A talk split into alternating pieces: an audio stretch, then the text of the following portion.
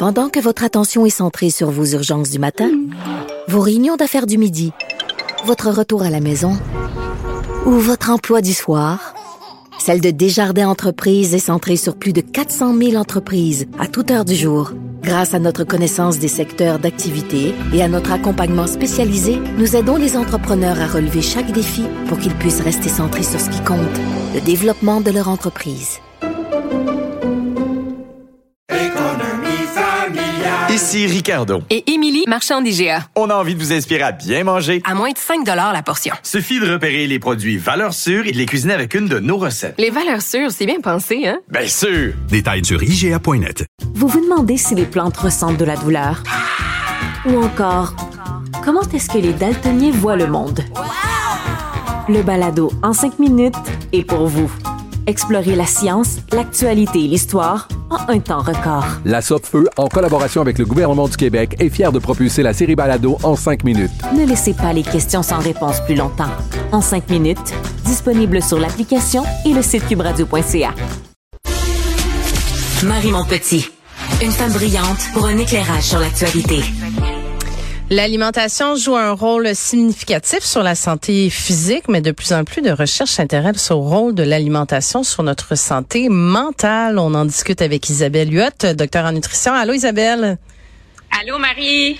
Bon, est-ce que fascinant. Oui, ben non, mais j'ai vraiment très très hâte de t'entendre euh, là-dessus parce que bon, tu sais, intuitivement, on se pose la question est-ce que ça est-ce que la nourriture euh, ça peut jouer sur notre euh, ben sur notre sur notre morale, tu sais, je veux dire bon, tu sais on, on, dit le fameux comfort food des fois justement, est-ce qu'il y a de la nourriture qui nous conforte? Est-ce que est-ce que ça vraiment ça peut vraiment venir jouer sur notre notre humeur?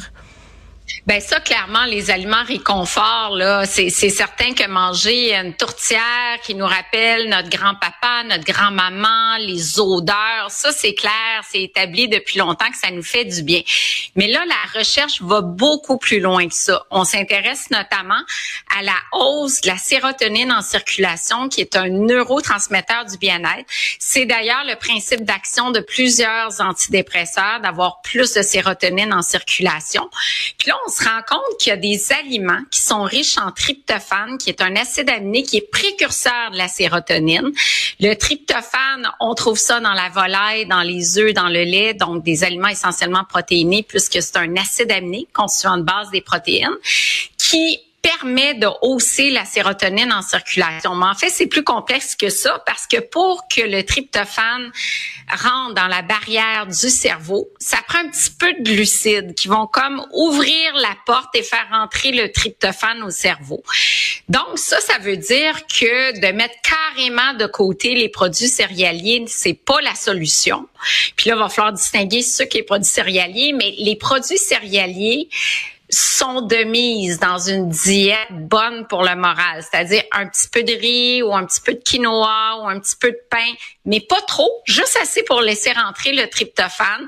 Donc, on a besoin de protéines, on a besoin de produits céréaliers. Et puis, la science est en émergence, mais combien fascinante. Mais quand tu dis, euh, quand tu dis on en a besoin, est-ce que ça peut faire vraiment la différence entre quelqu'un qui euh, hop la vie puis quelqu'un qui est euh, plutôt un peu déprimé? Ça pourrait-tu jouer à ce point-là? Que ces aliments-là sont des, des boosts d'humeur? Ben, en fait, c'est un ensemble de facteurs, mais ce que j'ai constaté durant la folie du régime cétogène, je la folie parce que tout le monde était là-dessus il y a quelques années. Tout le monde, je sais.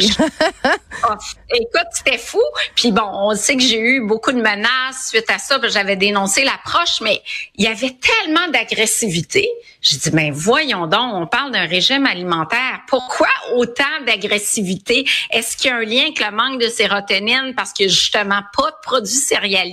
C'est une piste de recherche. Là, je dis pas que c'est probant comme données, mais c'est clair qu'on a observé beaucoup d'agressivité dans certaines approches alimentaires. Où mais ce que tu veux dire, Isabelle, c'est que les gens qui suivaient ce régime-là étaient plus agressifs?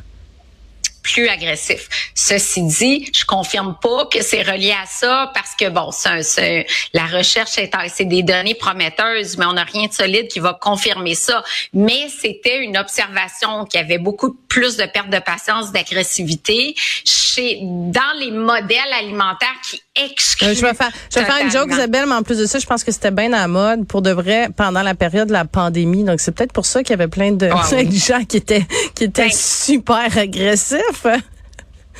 Ça, c'est un bon point parce qu'on l'a vu dans la pandémie, l'anxiété, le stress, l'irritabilité étaient vraiment, vraiment au rendez-vous. Puis les statistiques sont claires là-dessus. L'augmentation de l'anxiété, l'augmentation des troubles alimentaires, euh, la pandémie côté santé mentale, là, ça l'a beaucoup affecté.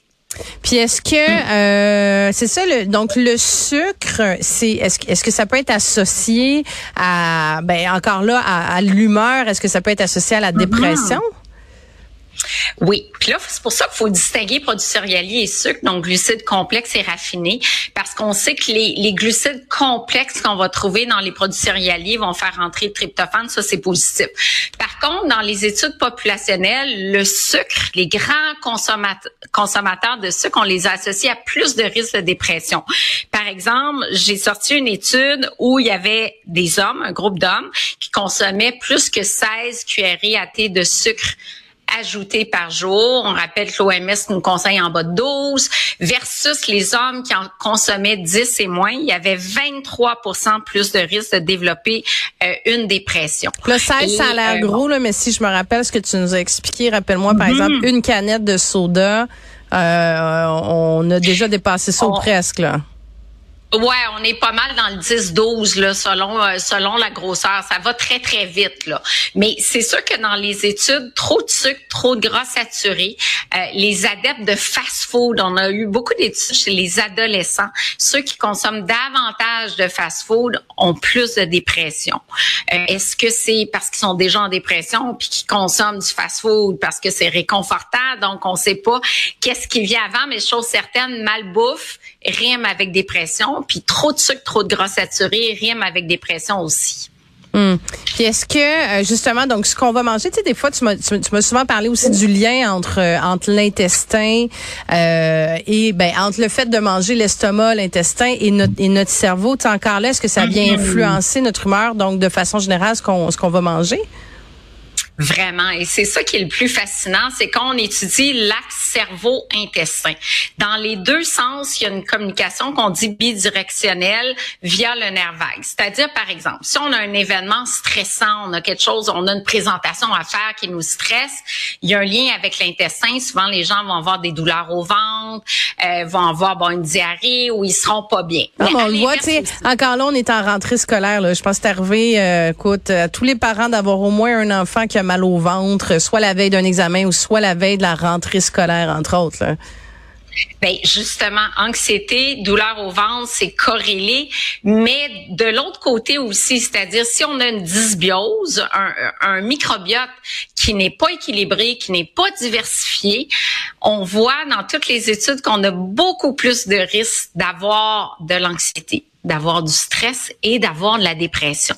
Donc, ça joue vraiment dans les deux sens. Et pour se, vraiment diminuer le risque de, de dépression, d'anxiété, de stress, faut avoir un microbiote équilibré, donc plus de bons micro-organismes que de mauvais. Il faut avoir un microbiote diversifié, donc beaucoup de souches différentes euh, de micro-organismes, essentiellement des bactéries, ça peut être des levures, des champignons.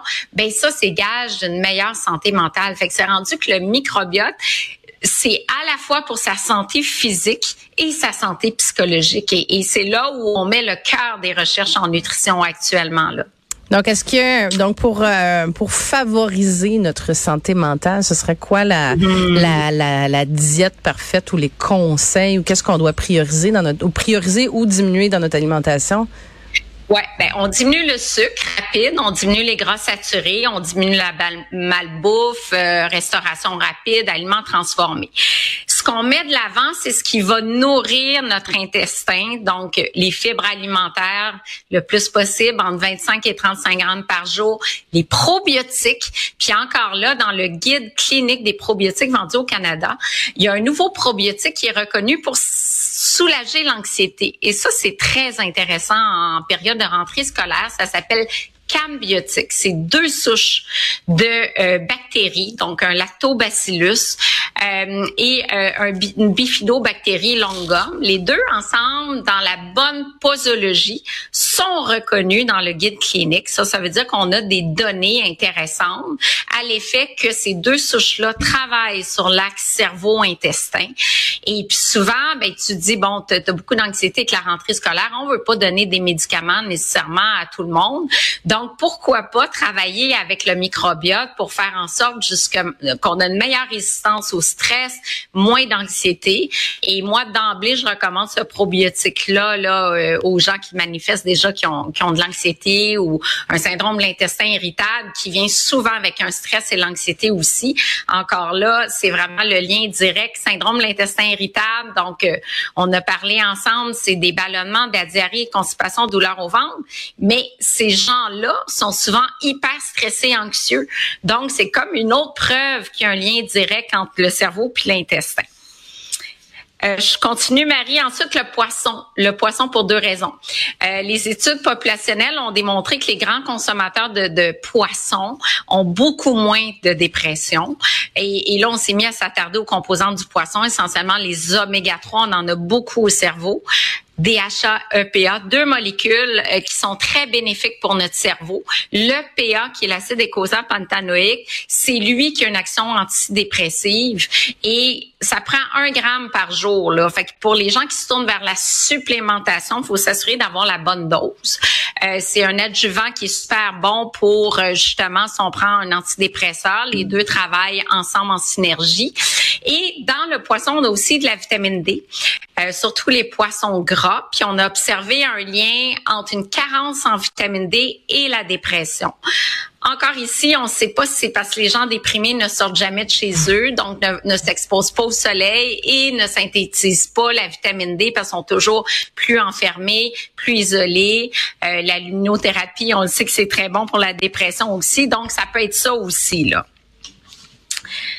Euh, je poursuis. Le magnésium. Alors le magnésium, ben le magnésium c'est un minéral. Puis euh, on, a beaucoup de carences à magnésium au Canada. C'est un minéral qu'on trouve dans les grains euh, entiers, les noix, les graines. Les gens très stressés vont éliminer beaucoup de magnésium dans l'urine. Et une carence à magnésium est liée notamment à une hyper-émotivité. Donc, des gens qui, qui qui pleurent beaucoup, qui sont ultra sensibles, ben ça pourrait être une carence en magnésium, donc de rencontrer ses besoins, sachant qu'il y en a beaucoup qui le font pas, parce que c'est des grains entiers, des noix, des graines, des légumineuses, des aliments qui sont malheureusement trop peu consommés encore, donc ça pourrait faire euh, une différence. Euh, Est-ce qu'on trouve pas du, euh, du magnésium aussi, Isabelle, dans le dans le chocolat noir? Oui, chocolat noir. Ce qui m'amène à mon chocolat, moi, je suis mordue de chocolat. Et quand on étudie le cacao, dans le cacao, on a des composantes actives. Ça, ça veut dire prenez pas du chocolat blanc. Parce que chocolat blanc, il n'y a pas de cacao. Donc, chocolat noir, on a, oui, la caféine, qui est un stimulant du système nerveux central, mais on a aussi des méthylxanthines qui ont une action euh, sur la dépression. Puis, on a aussi des anandamides, qui est une composante qui, qui ressemble au, euh, à l'effet euphorisant du cannabis. Donc, c'est plein de molécules actives, en fait, dans le chocolat noir qui, qui pourraient nous faire du bien. C'est sûr qu'on ne sait pas si on a les bonnes concentrations pour avoir un impact réel sur la santé mentale, mais chose certaine, on a des composantes actives dans le chocolat noir. Puis, on a observé beaucoup les femmes avec les SPM qui ont comme naturellement des, des, des rages là, pour du chocolat. Puis, ça pourrait être expliqué par ces composantes-là. Puis en, terminant, tu voulais revenir sur le, ben, le comfort food, Isabelle. Ouais, ça c'est clair. Comfort food depuis toujours euh, associé aux bons souvenirs d'enfance. Donc ça c'est clair que si à la rentrée d'avoir un beau soir avec un mec qui nous rappelle des bons moments, c'est sûr que ça peut faire euh, ça peut faire une différence. Puis l'activité physique, c'est évident, on génère des endorphines. Il y en a beaucoup qui sont guéris de dépression à travers euh, l'activité physique. Je pense à Karine Champagne qui était journaliste à TVA entre autres. Euh, donc de bouger aussi efficace dans une étude que le Zoloft qui est un antidépresseur reconnu et plus euh, va prévenir les rechutes de dépression également un peu plus qu'un antidépresseur. Euh, encore une fois, pour les gens qui prennent des antidépresseurs, on reste sur la posologie recommandée du médecin. Là, en aucun cas, je veux dire, arrêter l'antidépresseur, commencer à bouger, les deux en parallèle, puis après ça, un bon suivi avec euh, votre médecin de famille là pour voir si on peut diminuer les doses là, parce que l'activité physique pourrait permettre de diminuer les doses justement d'antidépresseurs. Isabelle Huat, docteur en nutrition, merci beaucoup pour tous ces conseils. Merci.